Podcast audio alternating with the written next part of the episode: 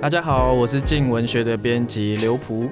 那在经文学平台上呢，有个作者的作品总是能引发读者广大的回响，回复大爆发。这位作者呢，他首次出书，我们那时候举办一个回函的活动，那你就收到了非常多的回函，然后大家都是掏心掏肺在回函上面分享自己的呃生命的故事，甚至有读者呢，在这位作者的新书分享会上面听到就是感动泛泪。那这位故事文字具有强烈的感染力，然后我把他称呼可能有点魔性的作家呢，其实就台北人。那我们今天就请到台北人来分享他创作的历程，以及他最近出版的新作曾经。他是整个花花世界。那 Hello 台北人，大家新年快乐！我是台北人。那这次呢，呃，最近要出版的新作呢，曾经它是整个花花世界。其实它里面写的是呃皮条客与性工作者间的爱情故事。那这样子的生活场域，或是这样的故事的话，其实离台北人的生活场域应该不算近。怎样子的机缘会触发你开始创作这个故事呢？嗯，我觉得对于创作者而言。无论你创作的题材还是你写的角色的性质来讲，对于生活场域远不远的这个问题，它应该不是一个问题吧？嗯、我觉得就好比说现在很多网络作家，嗯，是大家都爱写穿越题材嘛，对，是吧？可是其中一定也不乏优秀作品，但不可能每个作者都穿越过吧？嗯、我的意思是，你动不动都穿越到清朝，穿越到唐朝。你虫洞都要被穿成筛子了吧？所以我是觉得，无论你故事最后呈现出来，就算完全不存在于创作者的生活经历当中，也是可以的。但是灵感一定是源于生活的嘛？对，那这样子灵感就是是这样子起心动念会想要写作这样的作品。有的时候，灵感这种东西触发你的，可能只是生活中的一条新闻也好，嗯，或者是你耳闻的别人的故事。一些不经意的一些片段，它都可能会形成灵感，然后去骚动你。花花世界的作品里面，其中我有写到一些工人啊，然后工人被卷款甚至跳楼跳河的这个故事。嗯，是是是。它其实是源自于我生活经历当中，确实是是有其人的，嗯，就阿龙父子嘛。那我那位亲亲戚，他就是最后他其实不是去跳楼，他是去跳淡水河。所以这件事可能一直以来是心里的一个心魔也好，嗯，只是刚好因缘机会写到这个作品的时候，呃，你很自然而然的就是把它带入了。对，那至于你刚刚提到的是呃皮条客啦、性工作者的这个部分，嗯，花花世界这个作品里面有个女主角，我们看把它拎出来讲，是文静，她是一个十五岁的未成年少女。那她可能就是来自于我们一般听到的，就是虽然双亲健全，但是教育失能的一个家庭里面。那国中生他和他国中的时候和老师又不伦恋，以至于未婚怀孕，在厕所生了孩子，到最后因为金钱他出卖肉体，以至于跟我们的男主角他有一个相遇，就是皮条客，然后有了。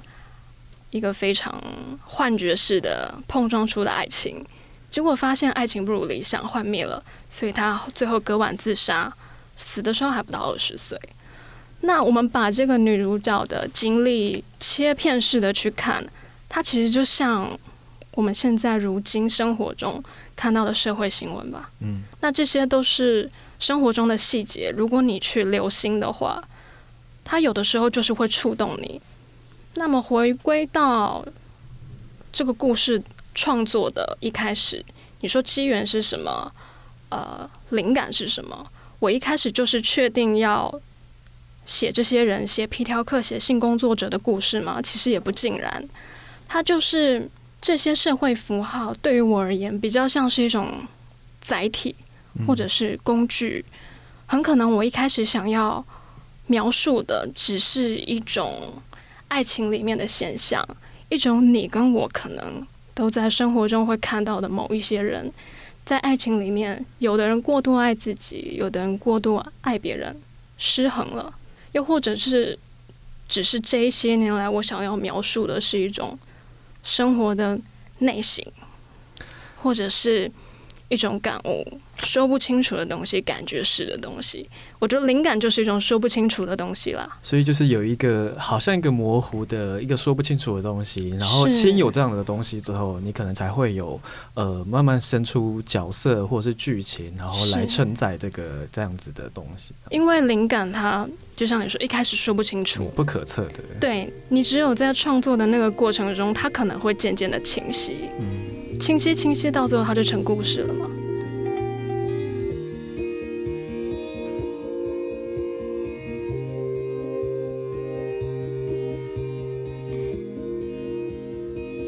对，有的人好像说，就是你开始有些设定，然后慢慢的这些东西、角色或者是剧情，他会自己。有的作家是这样，会自己火起来，然后反而会是里面的人来告诉你，其实这些故事，是就让它自由的发展。是。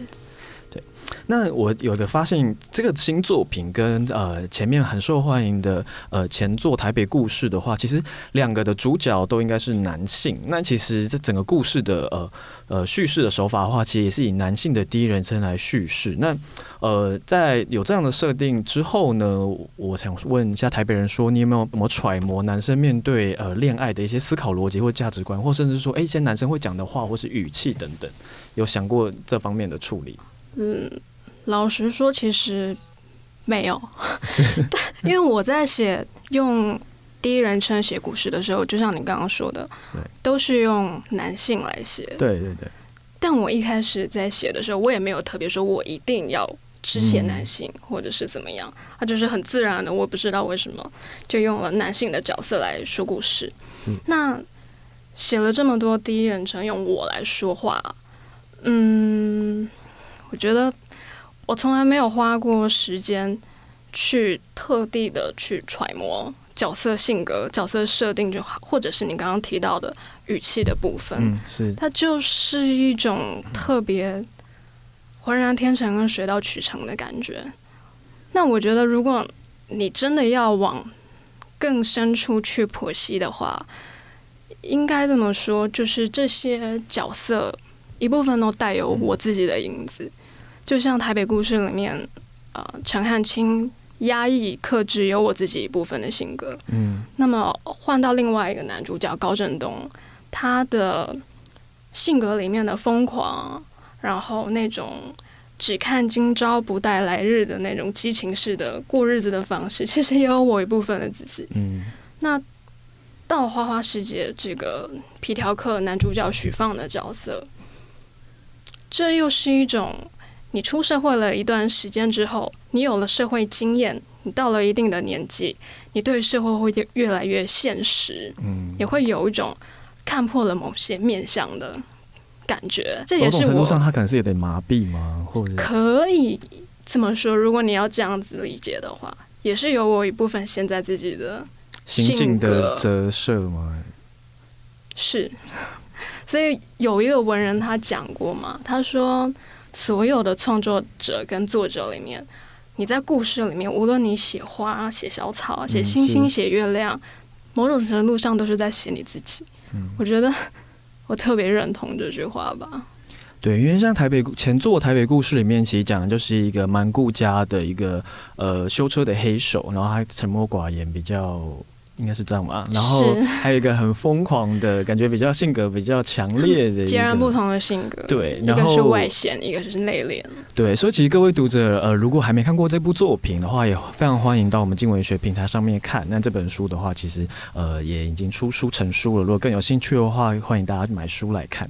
那刚刚讲到揣摩这点，因为其实我呃之前有跟我朋友讨论过，因为他也有买《台北故事》，然后他就有问我说：“哎，其实。”里面的一些男男性爱的场景描写的蛮真实的，然后他就问我说：“哎、欸，台北人究竟是男生还是女生？”因为其实刚开始出来的时候，我朋友我不知道台北人这这位作者他到底是男性还是女性，然后我就跟他说：“哦，是女生的时候，他就会有点大震惊，这样就因为觉得描写的很，我我的形容是蛮拳拳到肉的，就是所以我想说这方面。”有那时候找什么素材吗？或者是参考这样子，还是其实也是蛮幸运，水到渠成式的，就是就是想安排这样他们这样子，就是水到渠成。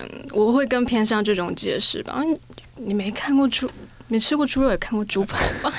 对啊，就是有了那种画面那种感觉。我觉得你写啊、呃，你写性爱的场景，其实不用讳言，你大概就是知道那种状态，那种碰撞感，嗯，激情的碰撞，你要是怎么呈现？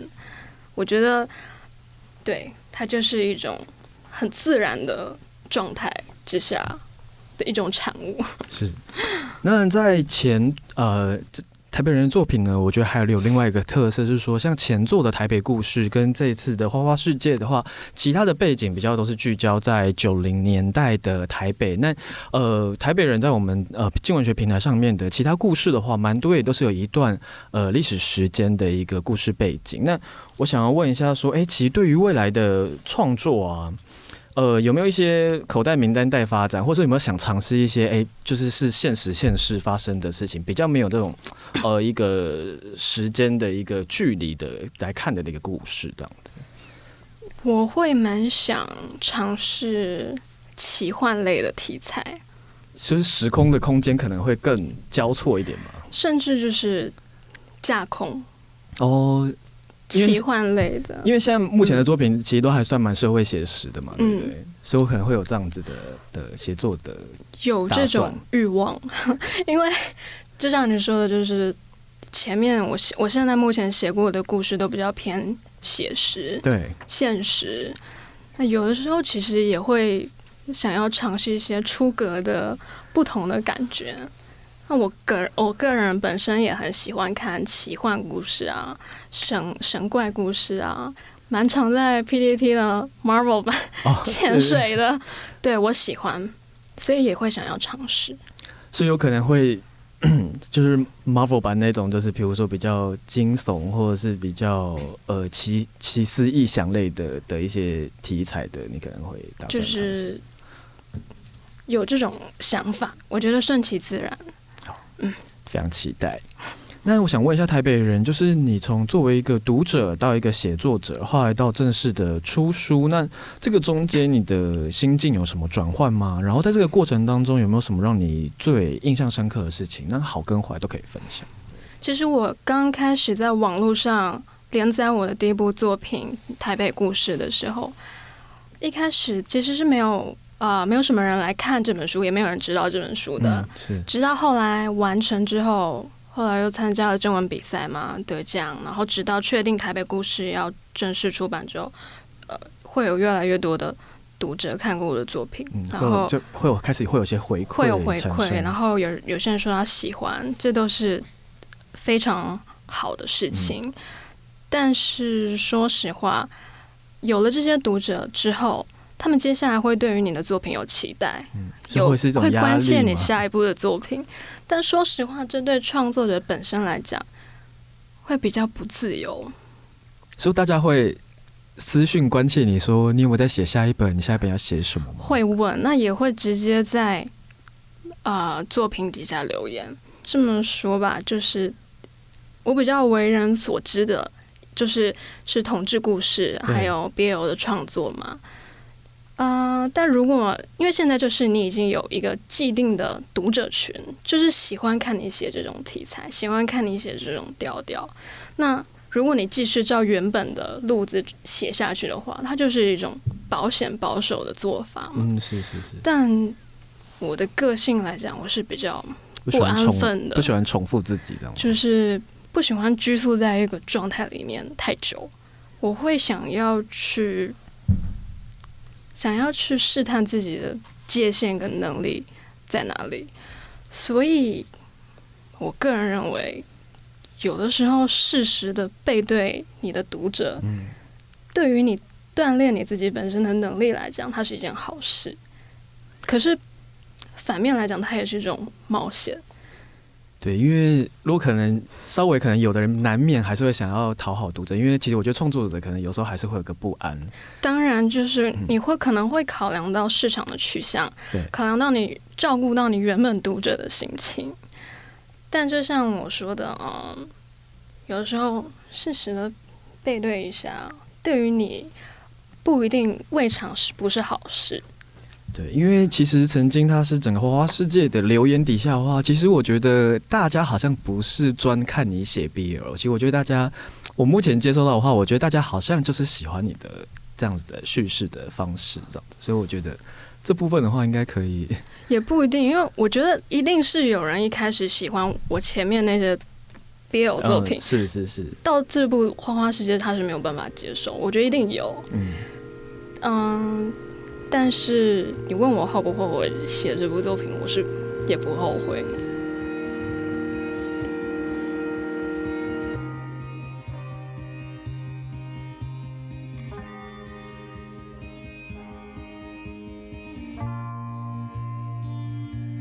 对，因为其实也蛮真的，也还蛮害怕害怕会被定型，或者是就是可能会，或者是说难免就会往那个方向移动，这样吗？嗯，我觉得害怕定型是其次，而是我自己写同一个题材久了，我会腻。哦，就是由创作者本身发出的，会厌倦，会有一种很明显的倦怠感，就会想尝试写不一样的东西，这样子。那刚刚讲到有非常，因为其实台北人他的呃他在我们平台上面连载，其实他下面的留言的话，其实是呃很明显的跟其他作品相比的话，是平均是有高蛮多的。那其实这个他在写作的过程中，其实一直收到作者呃读者的回馈。那我我想问一下说，哎，读读者如果常比如说私讯你啊，呃，他们私讯的内容可能是比如说有感情烦恼想问你，或者是说给你一些作品的回馈吗？大致上比较容易收到的是怎样的讯息啊？目前收到的私讯比较多的是男孩子、男性，嗯，然后问感情问题吗？他们从来不会问感情问题，他们只说自己的故事。哦，是很长。那我有的时候看完，其实我就是已读不回，因为你看完他的故事，你有一种就是他可能也并不需要你的建议，你可能就是个树洞。对，我想可能自从我把那个大头贴换成一片黑之后。嗯就有一种树洞功能吧，就是、对他可能也许只是有个地方他想讲，然后他希望你接收到，但他也不可能也没有期待他，他没有期待你要给他什么良心建议啊。我我感觉是这样，就是看完你礼貌一下，给个回应，知道说哦你看过了，对方就好了，这样子。那从中这些刚刚说到故事，其实回馈的故事都蛮长的，其实有从中有触动你的地方，或是。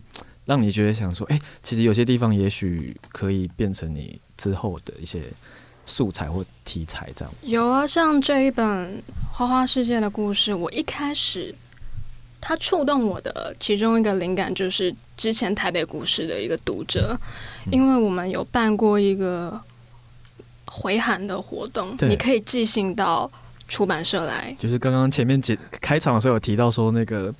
真的，因为办回函回函活动，因为其实现在这个时代还蛮少办回函活动，然后那时候真的是有点有种如雪片般飞来的感觉。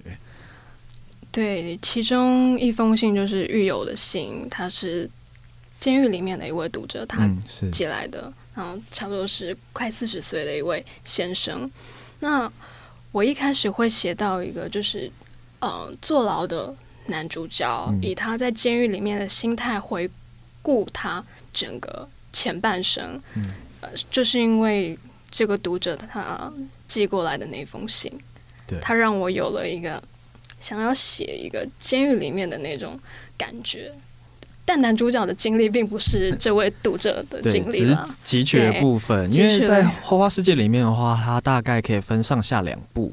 那其实那个时间轴的那个分界点的话，其实就是呃。入狱的这个时间做一个大致上的的一个分界嘛。是。那呃，其实，在台，比如说像在台北故事里面的话，其实呃，九零年代的一些流行的金曲的话，算是一个蛮重要的元素。那其实，在平台上面的话，台北人的自介里面其实有写到说，哎，他是一个为音乐而写作的人。那平常喜欢听的音乐大概是怎样的类型？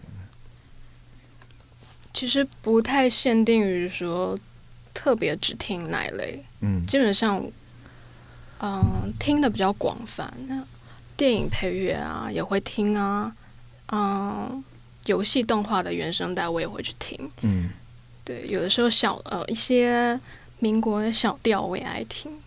那像比如说，比如说八九零年代这样的一些华语的流行金曲，或者说刚刚说到的民国小调，其实好像不是这个年纪带比较常发生的喜好，那我可以讲一下这样的渊源吗？就是为什么会比较喜欢一些可能同辈的人比较少喜欢听的音乐类型这样？嗯，我觉得 这个你不能说以复古去概括它。我觉得这纯粹就是个人喜好，嗯、因为我听音乐特别喜欢的是那种，它可以直接触发我的听觉，触发画面。嗯、我一听了某些音乐，我脑子里面会有一些呃无中生有的画面，就好像我一听到呃。民国小调的时候，嗯、我脑子里面就会浮现一些那种秦淮河河畔的景色啊，嗯、是是是，可能很浓艳的旗袍啊，很浓艳的那一种那个时代的氛围，上海滩啊，十里洋场啊，嗯，就是它会触发你一种好像是感官式的幻想一样，我喜欢这种感觉。好，所以其实因为。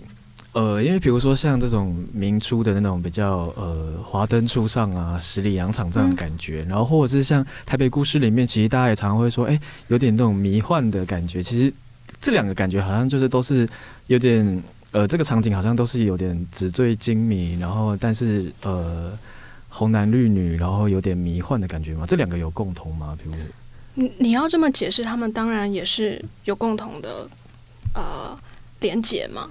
对，对，但其他的感觉还是有很多的，呃，很多的层次，还有很多的面向这样子。呃，因为 纪文学的话，其实会，我们都会希望我们的呃作品的话，其实都最终可以到影视化的阶段嘛。那你有曾经说过说，哎，其实你有时候写故事，刚刚讲到因，常常是因为被音乐而触动的，或者是说看到哪个演员，然后非常想要写下一些故事，然后希望由这些演员来来演嘛。所以，像比如说像呃笔下的一些角色的话，你有想过，其实你有写出来的时候就想说啊，如果是那个谁可以来演的话就好了。有曾经有这样的的一些想法吗？也是有啦，对啊，像呃以前这个问题有其实有说过，大概分享过，嗯、像写台北故事的时候，我就希望。呃，台湾演员王俊可以来演陈汉卿他爸爸的角色，欸、我就觉得这个角色是应该是非他莫属。非他莫属。那啊、呃，花花世界的时候也有想过，我很喜欢的一位女演员，中国女演员的郝蕾。哦，是是，是，我很喜欢她，可是她现在已经老了，可能对，就年纪上的设定好像已经可能没有办法。对，但她她年轻的时候是让我觉得。一定是他，嗯，就是如果我可以在早生个十几二十年，更早写出这些作品的话，就感觉也是非他莫属，非他莫属。对，对，那呃，所以对影视化方面，如果将来有影呃影视化的机会的话，有没有最期待哪部分，或者是说，哎、欸，其实身为写作者，一定会怕自己的笔下一些东西可能会被改掉啊，或者是不如自己预期，有没有最怕的部分？就是关于影视化这部分的一些想法或期待。嗯，其实没有什么特别的想法，嗯，或者是期待，因为我觉得影视化，你可以用一种二次创作去看待它。哦，所以你是是属于比较放比较开的的作者，就是就是他就是脱离你的原，不一定要忠于原著，可是他其实就是另外一种的延伸，这样子。应该这么说，嗯、每个人对于忠于原著的标准可能不一样。嗯、有些读者他就是认为说，我一定特别喜欢书里的某个台词，你要给我照样原一样一模一样的搬到电影里面。对对对，但有些人觉得，其实有的时候意不在言呢、啊。对，就是我们真的去探讨文字的本身。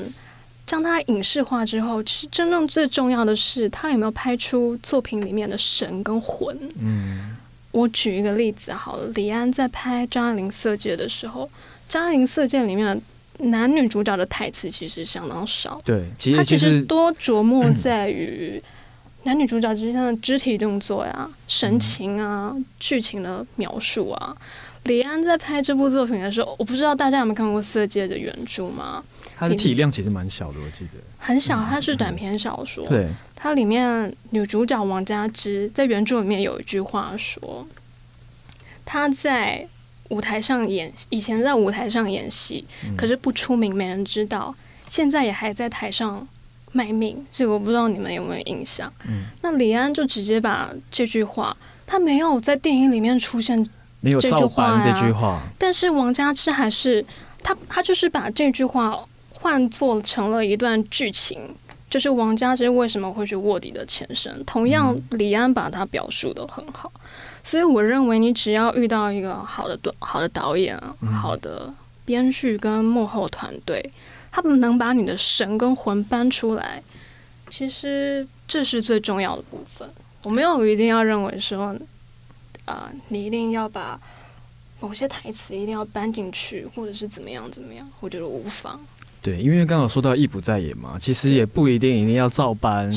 对，其实因为有的呃，如果真的遇到一个诶蛮优秀的的导演的话，他其实是可以透过转化的方式，有另外一种形式的一个展现的。是啊，色戒也拍的很好嘛，所以可以去。更拓展一下，就是自己自己的思考，我觉得是很不错的。